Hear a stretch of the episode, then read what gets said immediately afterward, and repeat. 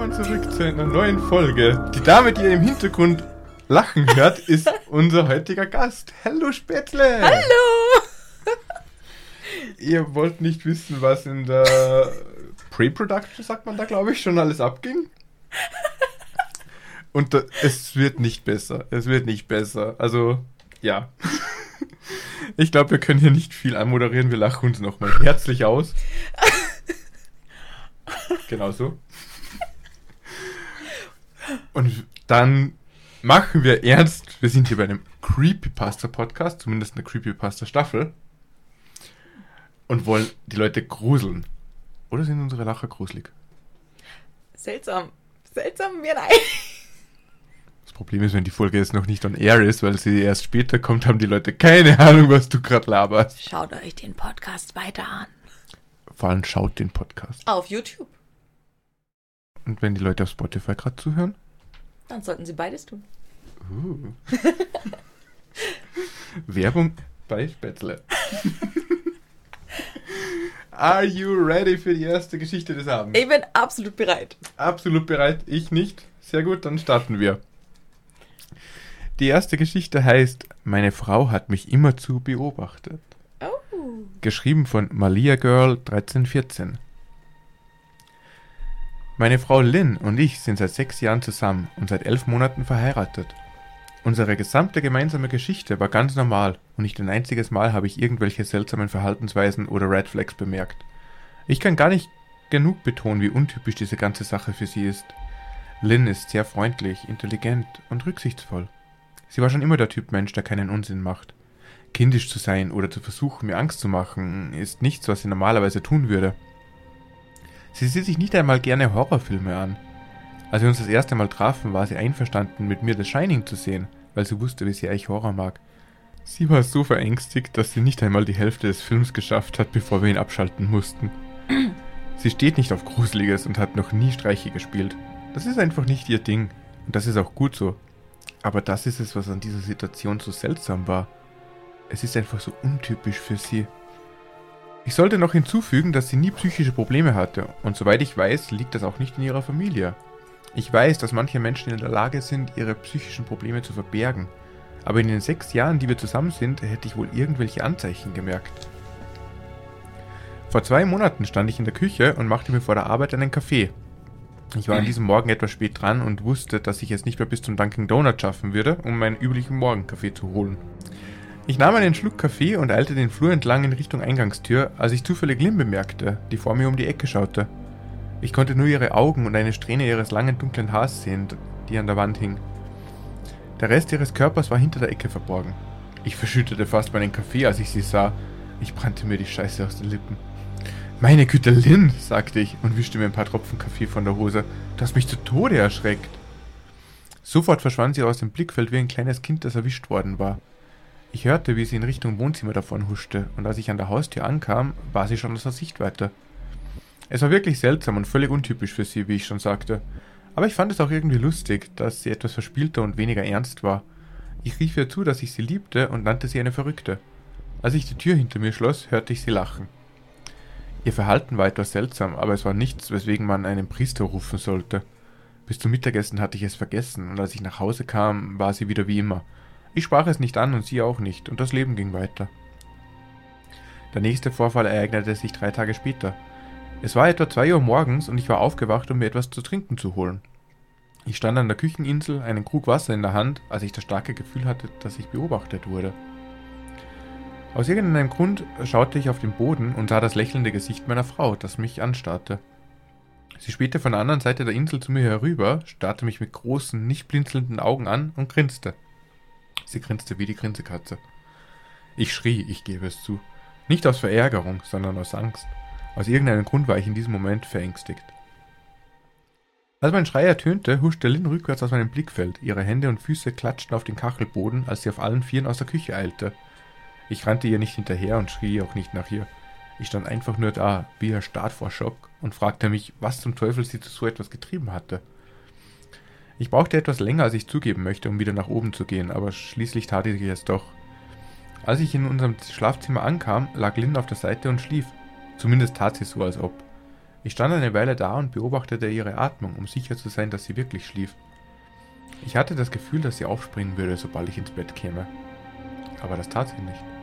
Ich kletterte ins Bett und sie bewegte sich nicht einmal. Sie atmete leise und tief und ich begann mich zu fragen, ob ich die ganze Sache geträumt hatte.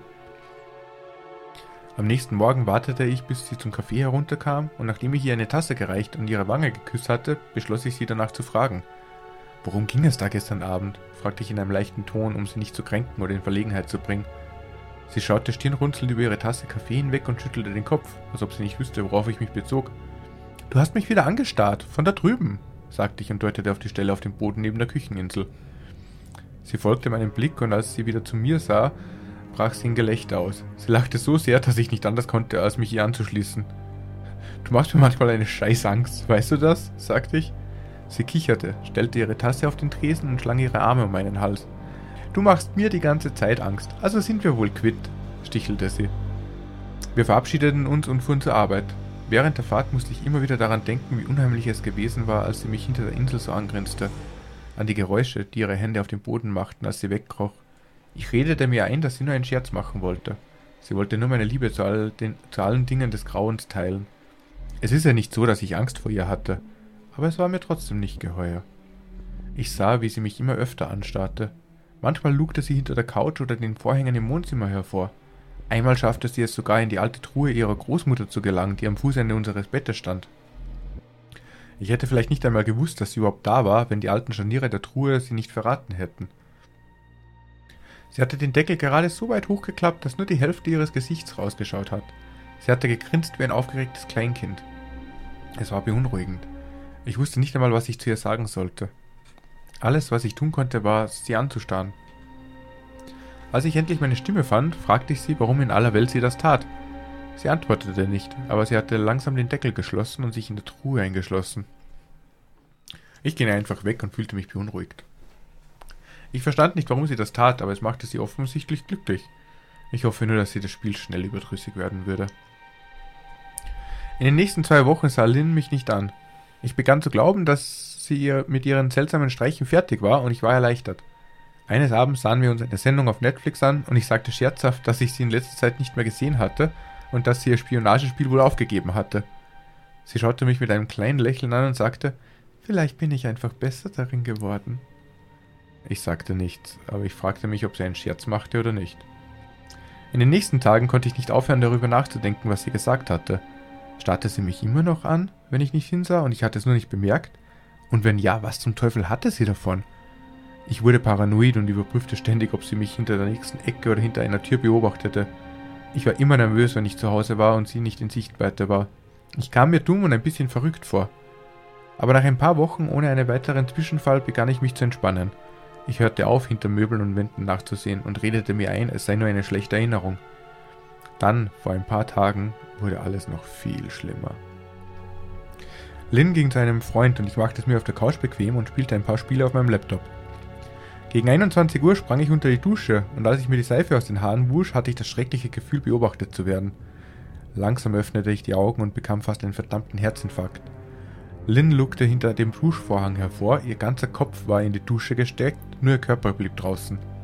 Ihr langes, dunkles Haar hing gegen den Vorhang am Ende des an den Enden tropfte das Wasser.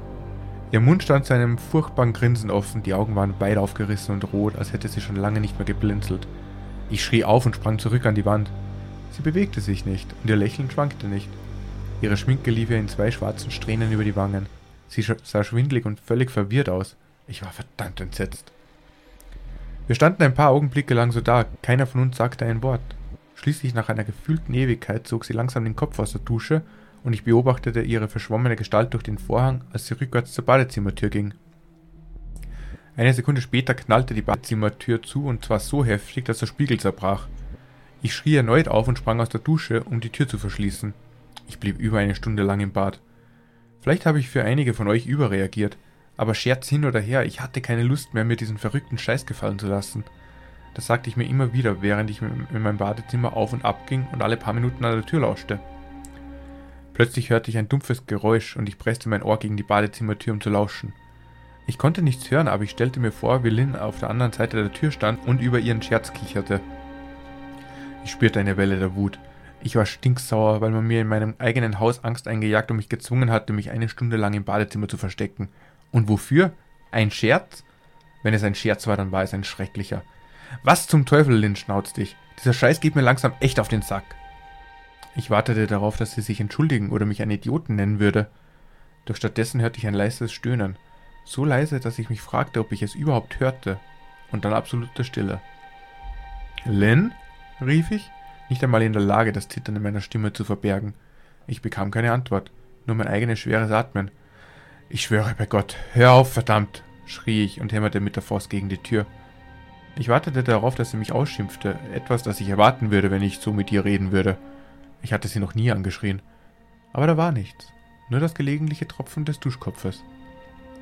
Ich werde nicht leugnen, dass ich Angst hatte. Ich hatte zu viel Angst, die verdammte Tür zu öffnen und meiner eigenen Frau gegenüberzutreten. Ich wartete weitere 30 Minuten oder so, was sich wie eine verdammte Ewigkeit anfühlt, wenn man Angst hat. Schließlich beschloss ich, dass ich mich nicht die ganze Nacht in meinem Badezimmer verstecken wollte, also kniete ich mich hin und spähte unter der Tür hindurch. Ich hatte fast erwartet, ihr Gesicht zu sehen, aber zum Glück war das nicht der Fall. Ich konnte den Flur entlang bis zum oberen Ende der Treppe sehen, aber keine Lynn. Ich wusste nicht, ob ich darüber froh sein sollte oder nicht.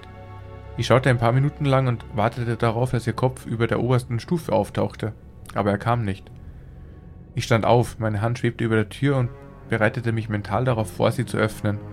Mit zittrigen Fingern drehte ich langsam das Schloss und wollte sie gerade aufreißen, als ich ein Geräusch hörte, das mir immer noch Übelkeit bereitet, wenn ich daran denke. Ein Stöhnen, lauter als zuvor, aber diesmal konnte ich genau sagen, woher es kam. Wie in Zeitlupe drehte ich meinen Kopf zur Schranktür und blickte meiner Frau in die Augen, die durch den kleinen Spalt zu mir herausschaute. Ihre Augen waren immer noch so groß wie eh und je, und ihr Mund stand mit dem groteskesten Lächeln offen, das ich je gesehen hatte. Ich habe nicht einmal geschrien, dazu war ich zu verängstigt. Ihre Hände waren vor der Brust verschränkt, ihr Körper zitterte vor lauter Lust, als könnte sie ihre Erregung kaum zurückhalten. Ein kurzes, raues Stöhnen entrang sich ihrer Kehle, tief und rau, und jagte mir einen Schauer durch den ganzen Körper.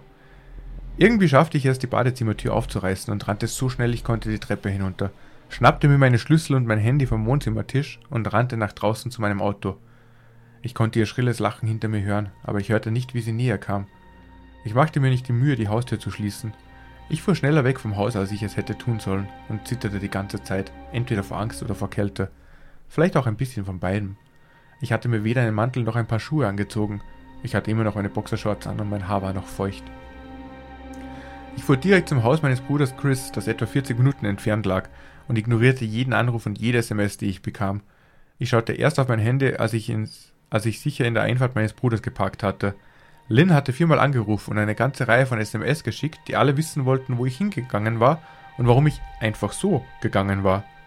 Ich warf mein Handy wütend auf das Armaturenbrett, wütend über ihre nonchalante Haltung. Mein Bruder und seine Frau waren überrascht, mich zu sehen, vor allem weil sie nur mit einer Boxershorts bekleidet waren, aber sie sagten mir, ich solle so lange bleiben, wie ich brauche. Chris lieh mir ein paar Kleider und fragte mich, was passiert sei. Ich erzählte ihm, dass Lynn und ich uns gestritten hatten, ging aber nicht auf die Einzelheiten ein. Ich wollte nicht, dass er denkt, ich würde überreagieren und meine Frau wegen eines Streiches verlassen, auch wenn es ein seltsamer war. Ich meine, hatte ich sie nicht jahrelang dazu ermutigt, lockerer zu werden, anstatt immer so ernst zu sein? Ich hatte gewollt, dass sie sich entspannt und lockerer wird, aber das war definitiv, definitiv nicht das, was ich im Sinn gehabt hatte. Ich versuchte auf ihrem Sofa zu schlafen, aber mein Gehirn ließ mich nicht schlafen.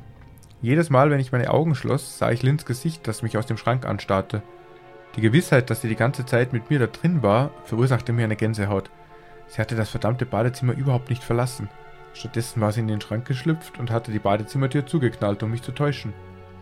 Allein der Gedanke, nach Hause zu gehen, machte mir Angst. Ich wälzte mich hin und her und konnte nicht schlafen. Chris gab mir schließlich eine Schlaftablette, sodass ich mich ein wenig ausruhen konnte.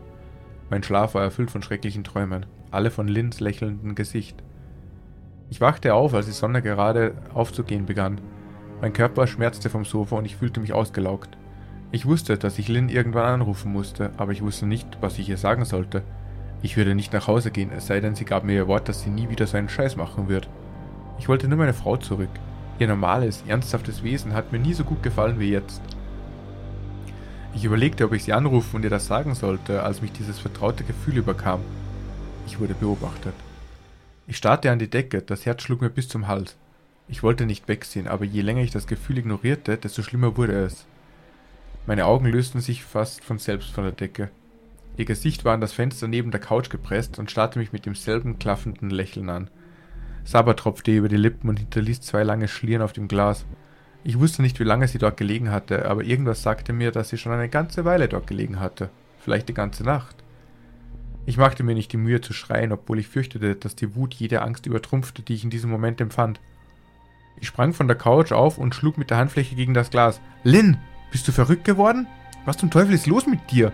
Geh einfach nach Hause, sofort, rief ich. Sie rührte sich nicht und ihr grässlicher Gesichtsausdruck änderte sich nicht. Wenn überhaupt, wurde ihr Lächeln nur noch breiter, als wäre sie noch nie so glücklich gewesen. Ich konnte hören, wie Chris und seine Frau oben herumliefen. Als ob Lynn sie von ihrem Platz draußen aus hören könnte, zuckte ihr Kopf leicht in ihre Richtung und sie begann langsam den Mund zu schließen. Chris rief meinen Namen von oben, offensichtlich besorgt. Ich drehte mich um und sah ihn und seine Frau, seine Frau Rebecca die Treppe hinuntereilen. Als ich mich wieder dem Fenster zuwandte, war Lynn verschwunden.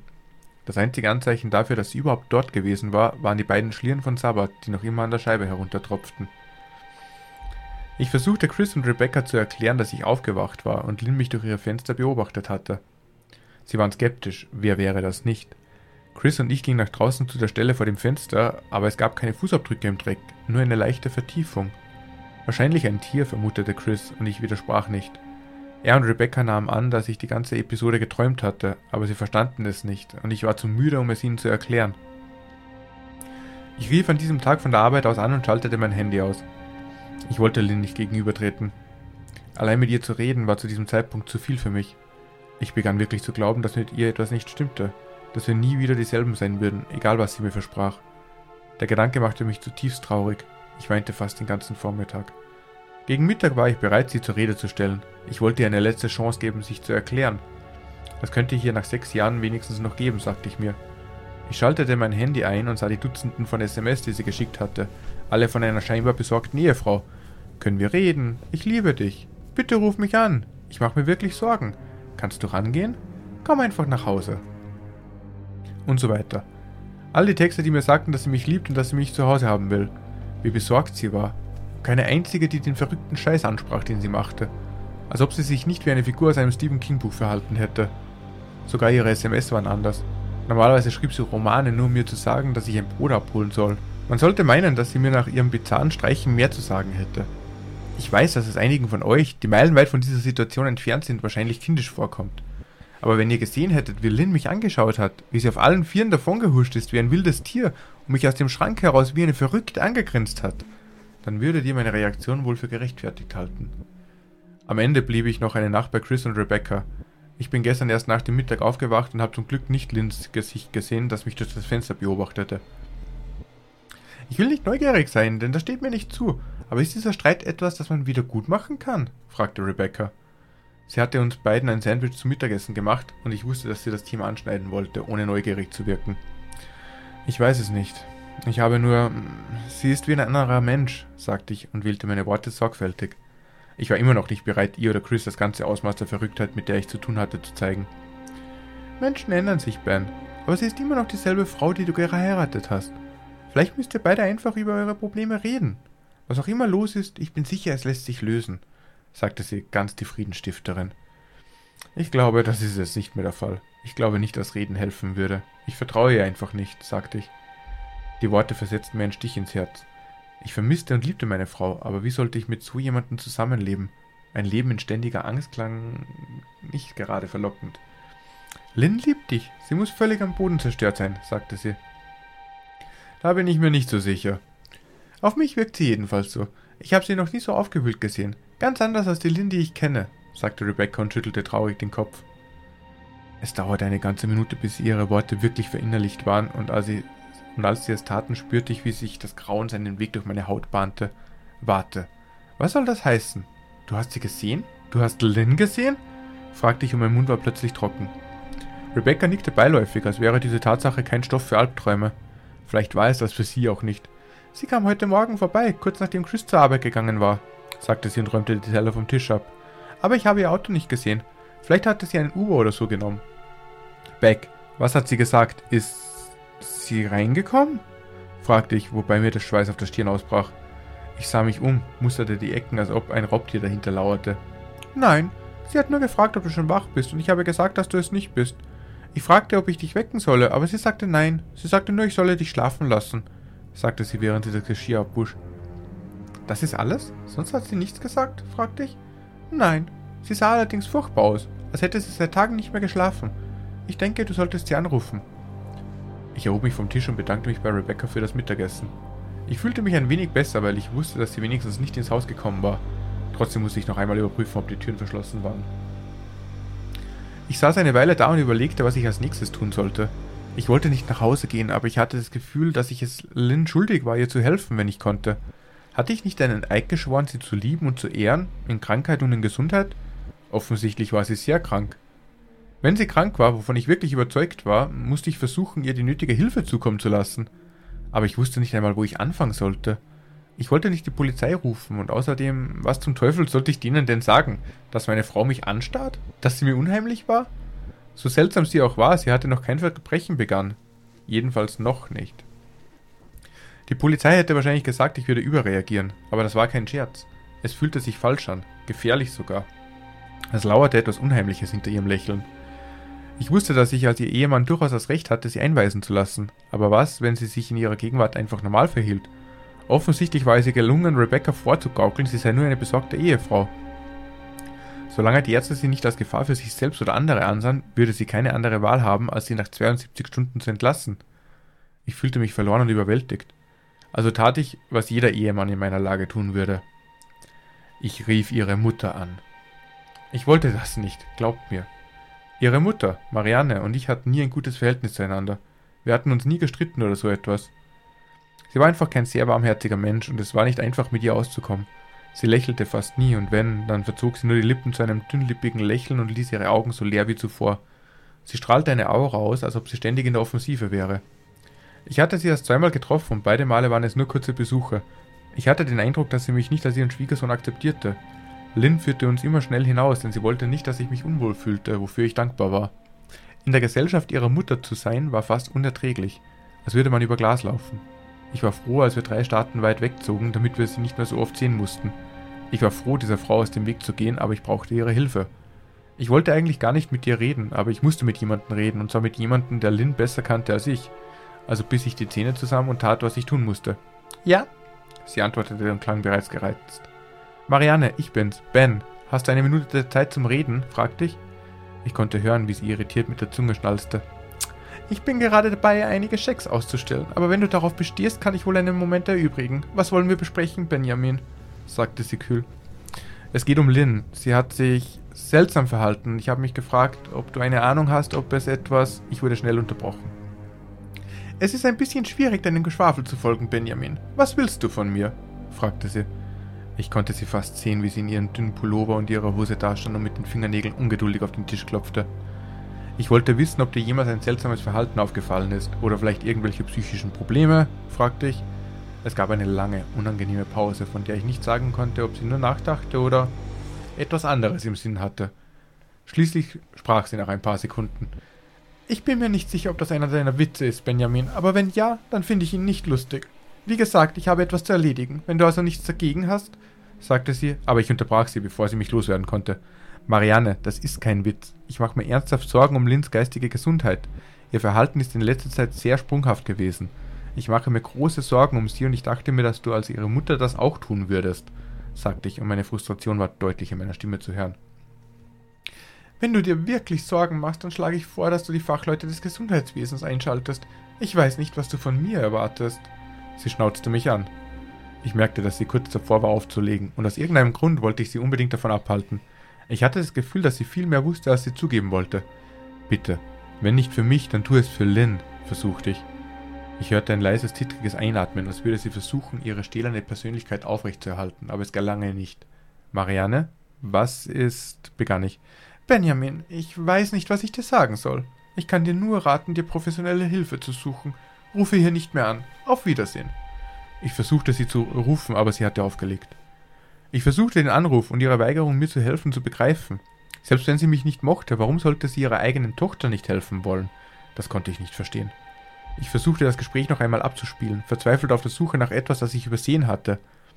Nach einer Weile gab ich fast auf, bis, mich, bis ich mich an ihre letzten Worte an mich erinnerte. Suche dir professionelle Hilfe, hatte sie mir mit einer gewissen Dringlichkeit gesagt. Vielleicht habe ich nur nach einem Strohhalm gegriffen, aber nein, ich war mir sicher, dass sich ihre Stimme leicht verändert hatte, als sie das gesagt hatte. Als ob sie sehr wichtig wären. Was hatte sie damit gemeint? Ich nahm an, dass, sich, äh, dass sie sich auf medizinische Fachkräfte bezog, aber vielleicht meinte sie auch jemand anderen. Jemanden, den sie aus irgendeinem Grund nicht direkt ansprechen wollte. Oder vielleicht war ich einfach zu verzweifelt. Ich wartete, bis Chris nach Hause kam und nach einem sehr langen und anstrengenden Gespräch mit ihm und Rebecca konnte ich sie davon überzeugen, dass Lynn wirklich psychiatrische Hilfe brauchte. Ich habe ihnen nicht alles gesagt. Ich war noch nicht bereit darauf einzugehen, aber ich erzählte ihnen von unserer letzten Begegnung, wie sie sich im Badezimmer versteckt hatte und mich vom Schrank aus beobachtete. Sie waren sichtlich schockiert, aber zum Glück glaubten sie mir. Auch sie wollten ihr nur helfen. Trotzdem hielten sie die Sache für nicht so ernst. Seltsam, vielleicht aber nicht gefährlich. Sie meinten nur, dass Lynn sich irgendeinen komischen Scherz erlaubt haben musste. Vielleicht für YouTube? bot Rebecca an, wenn auch nur halbherzig. Chris war der Meinung, dass wir die Polizei noch nicht einschalten sollten. Er bot mir stattdessen an, mich zu begleiten, was ich bereitwillig annahm. Er war der Meinung, dass es am besten sei, in aller Ruhe mit ihr zu reden und zu versuchen, sie dazu zu überreden, freiwillig mitzukommen. Ich stimmte zu, es auf seine Weise zu tun. Wenigstens würde ich nicht allein in dieses Haus gehen. Wir fuhren heute Morgen gleich nach dem Frühstück hin. Ich wollte auf keinen Fall in die Nacht gehen. Als wir in die Einfahrt fuhren, schlug mein Magen Purzelbäume. Ihr Auto war nicht da, aber ich war trotzdem nicht unvorsichtig. Die Haustür war angelehnt und für den Bruchteil einer Sekunde glaubte ich, ihre Augen durch den Spalt starren zu sehen. Ich zitterte und begann zu schwitzen. Chris hingegen ging es gut. Er wartete darauf, dass ich die Tür öffnete, die Hände in den Taschen, als würde er einen verdammten Spaziergang durch den Park machen. Ich beneidete ihn um seine Ignoranz. Ich stieß die Tür auf und wurde sofort vom Gestank der Fäulnis getroffen. Chris roch es auch und er ging mit gerümpfter Nase hinter mir ins Haus. Womit putzt ihr hier eigentlich die Böden? Scheiße? murmelte Chris. Halt die Klappe, sagte ich und ließ meine Augen nach irgendwelchen Zeichen von Lynn umherschweifen. Im Haus war es totenstill und dunkel, obwohl es schon 10 Uhr morgens war. Alle Vorhänge waren fest zugezogen und ließen kein Sonnenlicht ins Haus. Hätte ich das Haus nicht erst zwei Tage zuvor verlassen, hätte ich es für verlassen gehalten. Wir gingen durch jedes Zimmer, suchten sorgfältig nach jedem Ort, an dem sie sich verstecken konnte, und riefen gelegentlich ihre Namen. Ihren Namen. Warum zum Teufel suchst du uns der Couch? fragte Chris schließlich. Suchen wir nicht nach deiner Frau? Er sah mich an, als wäre ich ein Schwachkopf. Lass uns einfach nach oben gehen, flüsterte ich. Er schüttelte den Kopf, folgte mir aber die Treppe hinauf, um das Badezimmer und das Gästezimmer zu überprüfen. Auf den Weg nach oben knirschten meine Schuhe über Glasscherben, die auf einigen der Stufen verstreut zu sein schienen. Ich bemerkte, dass eines der Hochzeitsporträts von Lynn und mir, das an der Wand entlang der Treppe hing, zerbrochen worden war. Der Rahmen hing schief, das gesamte Glas war entfernt. Ich starrte das Bild an und ein Kloß bildete sich in meinem Hals.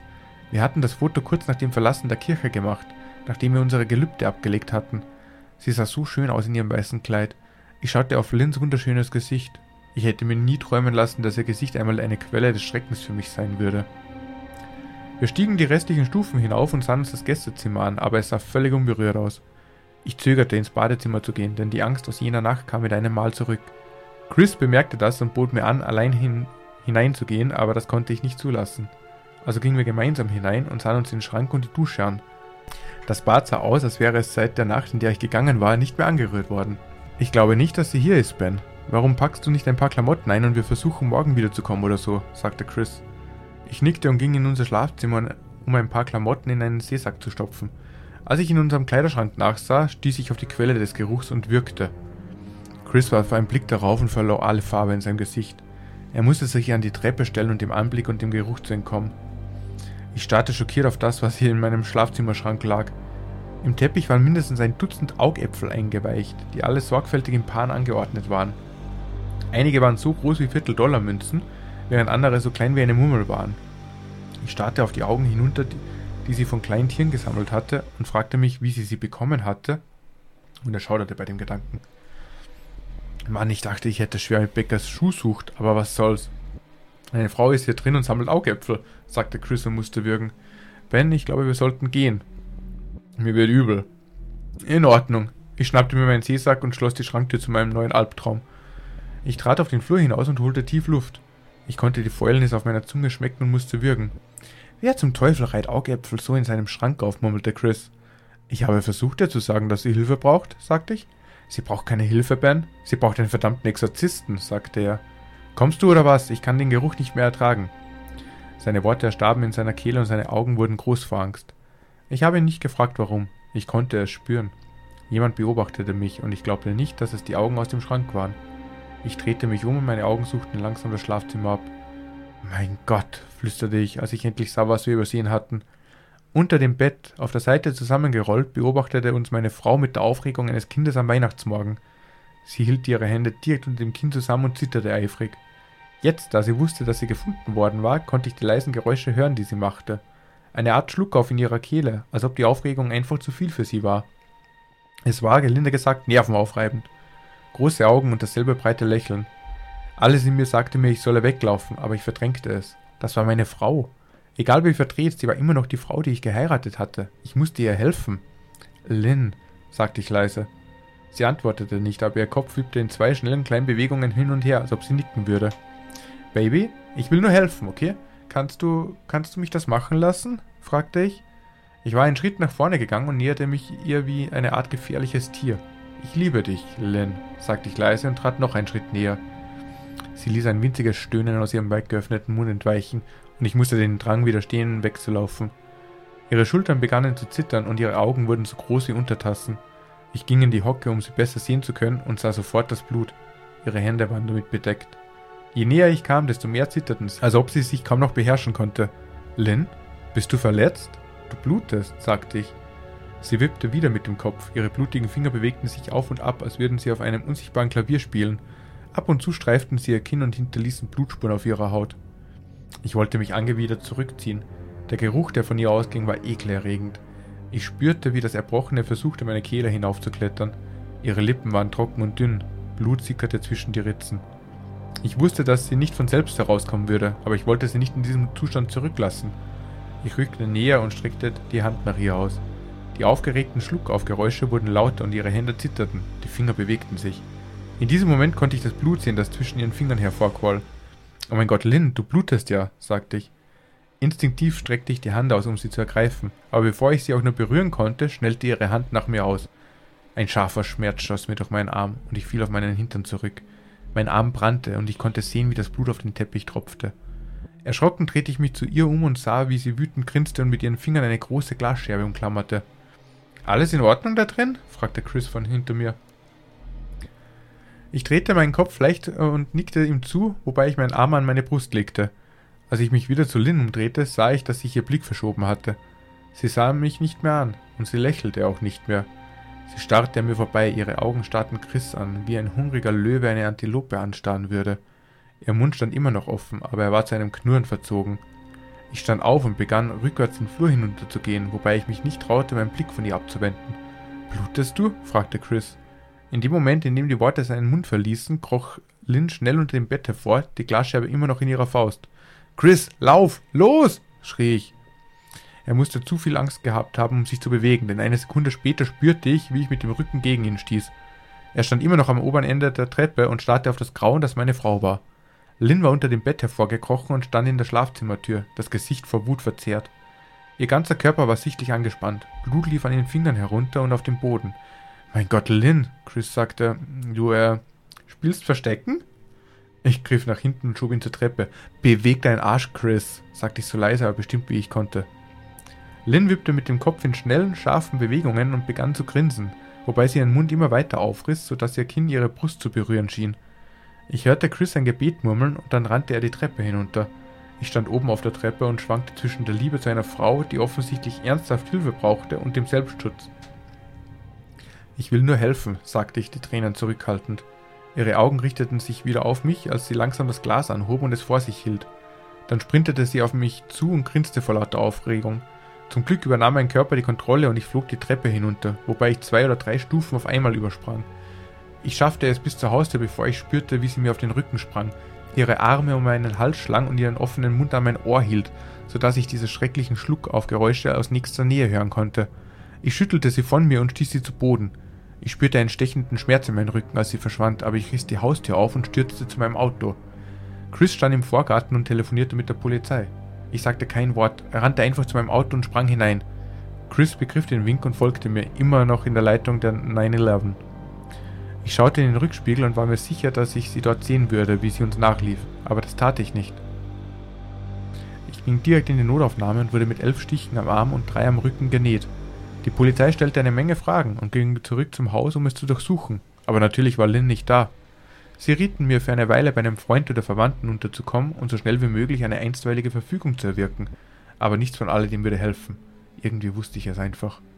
Ich setzte Chris zu Hause ab und ging in ein Motel, das eine Stunde entfernt lag.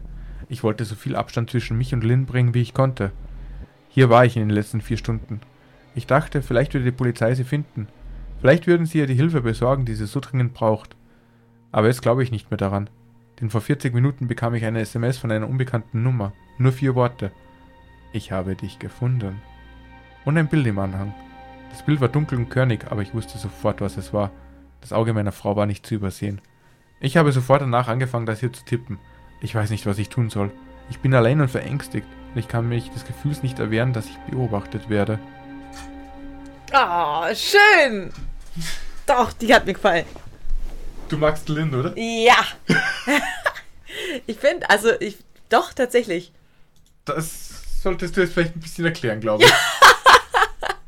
Also, erstens glaube ich, dass du jemand wirklich wahnsinnig machen kannst damit. Wirklich. Oh ja. Wahnsinnig. Schon allein mit so Kleinigkeiten. Und wenn es nur ein Spaß ist, du kannst jemand Mhm. wahnsinnig machen damit. Und dann finde ich die Geschichte schön, weil sie einfach glaubhaft ist. Gut, okay, der Teil mit den Augen, ja, okay. Aber dass die, Selbst das noch irgendwo. ja, dass die einen Knall hat und Mhm. dass das wirklich scheiße gruselig ist, finde ich absolut legit. Das ist tatsächlich eine der realistischen Creepypastas, die mir je untergekommen ist. Richtig gut. Weil halt wirklich die Frage ist, so hat sie einen psychischen Knall, ist sie Klar. jetzt besessen, was ist passiert? Klar. War ja quasi ein schlechtender Prozess. Sie selbst hat dann nie wirklich drüber geredet. In der gesamten Story, die ja jetzt doch relativ lang ging, hat sie nur einen Satz ganz zu Beginn gesagt. Seitdem hat sie nicht Ja. mehr geredet. Ja, ich muss auch sagen, ich finde, ähm, dass da tatsächlich das Problem liegt, meiner Meinung nach. Mhm. Die, gut, die Mami, die weiß irgendwas und die hat ihm ja auch geraten, bitte hol dir mal psychische Hilfe, äh, psychologische Hilfe. Also irgendwo gibt es da schon ein Problem. Eben, ja. Ähm, von dem her ziemlich glaubhaft, aber ich sehe auch das Problem da drin. Er hat ja gemerkt, ich glaube, es war er, er hat ja gemerkt, dass sie langsam irgendwie abdriftet und es ist ja immer schlimmer worden. Und dass er dann nicht irgendwann mal sagt, pass auf, Schatz, wir sitzen uns jetzt hier mal zusammen und wir müssen darüber reden und wir müssen mal gucken, was wir da machen. Und dann hätte er nachher auch eingreifen können und dann hätte er vielleicht sagen können, okay, jetzt ist es echt schlimm, jetzt gucken wir, dass wir mal irgendwie ärztliche Hilfe holen oder sonst irgendwas. Ja, aber bei, bei, bei den Gesprächen, die er versucht hat zu führen, da hat sie ja so, so getan, als wü- wüsste sie von nichts. Vielleicht wusste sie ja Aber er hat er dann aufgehört. Er hat ja dann aufgehört. Wenn ich dann Ja. einfach sage, du pass auf, es ist wirklich gruselig und ich möchte jetzt nicht, ich will jetzt darüber reden. Mhm. Aber das hat er gar nicht versucht. Er hat das dann einfach so hingenommen. Einmal hat sie gestichelt, ja okay, gut, da kannst du jetzt vielleicht nur sagen, aber Mhm. du kannst ja auch sagen, hey, es geht einfach so nicht. Und dann auch später, dann sage ich halt, wir gehen da zusammen vorbei oder die kommt dann mal hierher, wir reden darüber und dann ist da erleichtert, dass du dann sagst, okay, wir lassen sie jetzt einweisen, wir holen jetzt psychologische Mhm. Hilfe oder sonst irgendwas. Eben, ich meine, ich verstehe ihn schon, da- dass er so den ersten Fluchtmoment mal genutzt hat bei dieser Badezimmeraktion, das schon. Äh, ich wäre dann halt eben mit- Chris und Rebecca zur Frau gegangen. So, ey, wir müssen jetzt quasi eine Interven äh, wie Klar. sagt man, Intervenierung starten. Ja, ich- aber ich hätte schon viel früher was gesagt. Ich hätte schon gesagt, hey Schatz, dass du mich abends beobachtest, ist es wirklich gruselig. Und wenn das ein Witz ist, bitte hör auf. Und dann kann sie Mhm. immer noch sagen, ich weiß nicht, wovon du redest. Oder sie kann sagen, ja, es ist ein Witz, ich hör auf. Oder sie kann sagen, hast du verdient. So, und Mhm. dann weiß ich aber, wohin das geht.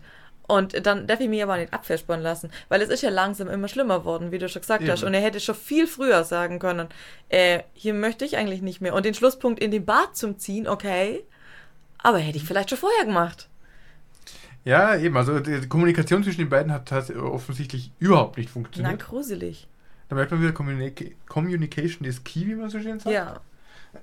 und das, obwohl, ja, obwohl das eben langsam war und je früher du eingreifst bei sowas, Mhm. umso besser ist es ja dann vielleicht, wenn es ein psychisches Problem ist. Was es, ich sag mal, Ich sage auch, wenn, wenn Ah. selbst wenn es jetzt ein übernatürliches Problem wäre in der Geschichte und sie quasi besessen wurde Ja. von irgendeiner Bestie, äh, je früher jemand besessen ist, desto leichter wird es zu exorzieren. ja, und auch gerade am Anfang, wenn sie jetzt, also angenommen besessen wäre, am Anfang war es ja doch zwischendrin normal. Das heißt, Eben. es war ja nicht immer so, dass das Mhm. andere Ding dann die Kontrolle gehabt hätte. Und dann hätte sie vielleicht auch noch sagen können, bitte hilf mir, irgendwas stimmt nicht. Oder ich weiß nicht, wovon du redest. Und dann kann ich sagen, ja, ich kann es dir mal aber erklären. Und dann kannst du immer noch sagen, okay, wir müssen vielleicht irgendwas gemeinsam tun. Aber irgendwann ist es halt zu spät. Und so jetzt am Schluss war es ja total gaga. Mhm. Und dann muss ich halt eben zu irgendwelche drastischere Mittel greifen, egal in was für einer Form, als es vielleicht am Anfang gewesen wäre. Ja, und vor allem eben jetzt, wo, wo, wo eigentlich jede Polizei und so schon involviert ist, wo auch tatsächlich Ja. Beweise vorhanden sind, dass es ein Problem gibt. Das Ja. glauben ihm ja die Leute. Ja, Jetzt, wo er das bekommt, sagt Polizei anrufen, ey, ich habe gerade hier SMS bekommen, Klar. die ist in der Nähe, kommt vorbei. Jetzt hat er ganz andere Möglichkeiten zu ja er hat auch. halt aber jetzt das Problem, und das war jetzt ein Fehler meiner Meinung nach, da hat er nicht drüber nachgedacht, ich, äh, so gesehen verstehe ich das, aber er ist eine Stunde weg, da ist er anders Polizeirevier zuständig. Wenn er zu Hause blieben wäre in der Nähe oder auch bei dem Chris und der Rebecca, dann hätte er einfach sagen können, also ihr wisst Bescheid, ihr sucht meine Frau ja sowieso, Mhm. sie ist jetzt hier. Und dann hätten die ja auch gesagt, ah ja, perfekt, dann kommen wir mal rum. Aber Stunde ist schwierig. Stimmt, das ist ein Kapitalfehler. Ja, das war sehr schlecht, weil dann das eigene Polizei, das neue Polizeirevier Ja. anzurufen und zu sagen, ja, die im Nachbarort, die suchen schon, jetzt brauche ich mal Hilfe, das äh, zieht sich länger als... Stimmt. Ob ihm das den Kopf gekostet hat, ist wohl eine Frage, weil es kam halt dann eben nichts mehr. Es war halt dann aus. Aha. Aber eben mal eine, eine relativ realistische Story, auch wenn sie lang war, darum wollte ich sie mit reinpacken. Ja, doch, halt, sehr gut. Das kann sein. Gefällt mir. Du Mhm. hast viel zu viel Spaß mit Link gehabt. Ah, ja! ah, also tatsächlich wirklich gruselige Aktionen. Und wirklich, du kannst jemanden mürbe machen. Du kannst dich so leicht mürbe machen durch so kleine Aktionen. Und ich bin mir sicher, in einer Woche, innerhalb von einer Woche, macht dich dein Partner mürbe, wenn er sowas macht. Wie viele Menschen können dir nicht äh, lange in die Augen schauen? Also mit lange meine ich über ja. 20 Sekunden. Ja. Wenn er es jetzt kann und du aber die ganze Zeit dabei nicht blinzelst, wie schnell bekommt dieses Unwohlsein Ja. her? Ja. Und jetzt geschweige, dass mal von der eigenen Frau, die offenbar noch nichts weiß, wusste erst doch meinst, es ist ein Streich, aber offensichtlich ist sie da auf einmal irgendwie. Ja. Ja, auch das Starren ist ja schon das eine Ja. Gruselige. Aber auch das Hinterherschleichen. Also genau einfach diese dieses, Komponente. Ja, weil dass die hinter der Ecke steht und so rumbeobachtet oder so. Mhm. Ich meine, Entschuldigung, dann hätte ich als erstes einmal sagen, was tust du da? Also, unterlasse das bitte und dann brauche ich kein zweites Mal dafür. Halt, stopp! genau, so nein, das machen wir nicht mehr. Ich will, dass du jetzt einen sehr guten Grund dafür hast, ansonsten gibt's mal Krach. So. Ah, Für ja. den Ausklang dieser schönen Episode hast du uns auch noch eine kleine Story Eine mitgebracht. kleine. Ja, so wuchtig wie die hier wird es wohl nicht sein. Nein, nein, tatsächlich. ähm, gut. Ein furchtbar merkwürdiges Recapture. Geschrieben von Blair Daniels. Hast du jemals ein Foto-Recapture gesehen? Anstelle eines Kontrollkästchens ist es ein Foto mit minderer Qualität, das in 18 quadratischen Abschnitten aufgeteilt ist. Es steht dann so etwas wie Wählen Sie alle Quadrate mit Straßenzeichen und du musst jedes Quadrat anklicken, das ein Straßenschild enthält. Am Sonntagabend um 23 Uhr erhielt ich beim Herunterladen kostenloser Archivbilder eine solche Meldung. Es war ein Foto von einem Waldweg. Wählen Sie alle Quadrate mit Menschen. Na gut, das war einfach genug. In der Mitte war eine joggende Frau in rosa Shorts zu sehen. Sie nahm ein paar der mittleren Quadrate ein und ich klickte alle an. Ich drückte auf Bestätigen, aber es funktionierte nicht. Wählen Sie alle Quadrate mit Menschen, sagte die Meldung erneut. Ich nahm meine Brille ab, legte sie auf den Tisch und blinzelte auf das Bild. Nein, sie war nicht die einzige Person. Einige Meter vom Weg entfernt, ganz am Rande des Bildes, konnte ich es sehen. Der Rand eines Arms in einem schwarzen Sweatshirt, auf dem ein rosafarbener Daumen ragte. Triumphierend klickte ich auf die beiden Quadrate, die ihn enthielten. Bestätigen. Das Bild flackerte, als es sich aktualisierte. Dann tauchte derselbe Text auf, als wollte er mich verhöhnen. Wählen Sie alle Quadrate mit Menschen. Ich rieb mir die Augen und starrte das Bild an. Die Bäume warfen niedrig auflösende, blockige Schatten auf den Weg. Der Pferdeschwanz der Frau schwang nach links mitten in der Bewegung. Gelbes Sonnenlicht tauchte die umliegenden Wälder in Flecken. Ich studierte einige der dunkleren Schatten, die weit vom Weg entfernt waren, aber keiner von ihnen entsprach der Silhouette einer Person. Ich warf einen Blick zum Rand des Bildes. Nein, das Bild hatte sich verändert. Der Arm am Rand des Fotos befand sich jetzt weiter im Bild und nahm drei statt zwei Quadrate ein. Ihm folgten kräftige Schultern und dunkle Jeans. Und die Joggerin befand sich etwas weiter auf dem Weg, als ob sie gerade einen Schritt gemacht hätte. Das Patchpad war vom Schweiß glitschig unter meinen Fingern. Mein Herz pochte in meiner Brust. Langsam zog ich den Cursor über die drei Quadrate und klickte sie alle an. Bestätigen. Das Bild blinkte. Alle Quadrate mit Menschen auswählen. Ich sprang vom Computer zurück. Das Bild war wieder anders. Der Mann war weiter im Bild und nahm fünf Quadrate ein. Seine Hand war nach der Joggerin ausgestreckt, nur wenige Zentimeter von ihrer Schulter entfernt. Und die Joggerin? Sie war ihm zugewandt, die Augen weit aufgerissen, mit offenem Mund und einem stummen Schrei. Klick, klick, klick. Ich klickte wütend auf alle Kästchen. Bestätigen. Laden. Alle Quadrate mit Menschen auswählen. Endlich war das Gesicht des Mannes im Bild. Seine Kapuze seines Sweatshirts war fest über seinen Kopf gezogen. Eine schaurige Halloween-Maske ragte darunter hervor und presste sich an seine Gesichtszüge. Seine Hand hatte sich an ihrem Arm festgekrallt. Sie schrie. Klick, klick, klick, bestätigen. Das Bild verschwand. Ich hatte den Recapture bestanden. Ich meldete der Polizei, was ich gesehen hatte. Zuerst hielten sie mich für verrückt, aber als ich die Bilder genauer beschrieb, machten sie sich eifrig Notizen und stellten mir Fragen. Die Frau passte auf die Beschreibung einer Frau aus der Gegend, Kaylee Johnson. Sie war vor einer Woche verschwunden, als sie am Nachmittag auf dem bewaldeten Lakewood Trail joggte. Sie wurde nie gefunden. Schön. Wow! Nicht so schön wie die andere. Weil es schon ein bisschen unwahrscheinlicher war, aber schön. Ja, aber eben irgendwo nice. So. Ja. Man gibt ja viel, also bei mir bekomme äh, ich bekomme ein bisschen so X-Factor-Vibes von der Folge gerade. So das Unfassbare, weil da gibt es ja öfters mal so, so Merkwürdigkeiten, die man nicht ganz erklären kann, wo, wo Hm. man schon Richtung Telepathie oder was denken konnte. Also für alle, die die Serie nicht kann, äh, kennen, ihr seid zu jung. ja. Und eben genau diese Vibes, so ist die Frau jetzt vielleicht entführt, hat sie vielleicht irgendwie das geschafft, äh, dieses Recapture zu projizieren? Ja. Ja, mir gefällt gut, dass ähm, tatsächlich, wenn du die auswählst, das ist ja genauso. Das sind ganz furchtbar pixelige Bilder. Mhm. Du sollst irgendeinen Blödsinn da drauf erkennen. Du guckst dir das ganz genau an und dann ist auf irgendeinem Eck nur so ein Schatten vom Straßenschild und der zählt noch dazu oder irgend sowas. Du machst das Ding und dann kommt, nee, hat nicht funktioniert und denkst dir, ach komm, dann guckst du nochmal, ja, wo gehört die Ampel nur hin? Ist vielleicht das Grün nur irgendwo anders? Ah, da ist nur ausgeschaltetes Licht. Und du guckst es drei, vier Mal an und ärgerst dich einfach über dich selber, weil du es nicht geschafft hast. Und schaust du ganz genau und dann merkst du auf einmal so, äh, äh, Moment mal. Und der Teil, der, der gefällt mir. Einfach, dass du das sagst, äh, warte mal, das habe ich jetzt nicht gesehen, aber das war voll anders. Das ist so Genau. der schöne Moment. Die, dieser Moment, ja, wo, wo es eigentlich nur ein, beim dritten Mal bist du nur noch genervt von diesem Ja, genau. Recapture. So, brauche ich die File überhaupt Ich noch bin oder soll ich das Ja. komplett lassen? Und dann genau, wenn du diesen, in diesem WTF-Moment drin bist, so auf einmal merkst du, wait a minute, Ja. irgendwas? Und dann beginnt eigentlich das WTF. Ja. Ich fand es ein bisschen schade, dass das Recapture dann wieder so schnell weg war, Mm, dass sie es gelöst hat. Also so ein, zwei Bilder mehr wären schon noch cool gewesen. ja, aber vielleicht reicht's auch einfach so, weil du Ja. hast es jetzt ein paar Mal weitergesponnen, du möchtest das Ding trotzdem haben und dann ist es auf einmal vorweg. Es ist weg, ohne dass du irgendwelche Informationen hast. Mhm. Das ist vielleicht auch irgendwie schön. Schon, ja, so, so, so, eben, du hast nicht die vollständige Info, es wird einfach Richtig. wieder abgebrochen. Was für mich wieder zu meiner Theorie mit diesem telepathischen Mhm. Ding passt, dann wurde sie unterbrochen und die, die Connection brach ab. Es ist, es ist also von der Seite von der Geschichte natürlich schön und ich finde es auch von der anderen Seite von der Geschichte schön.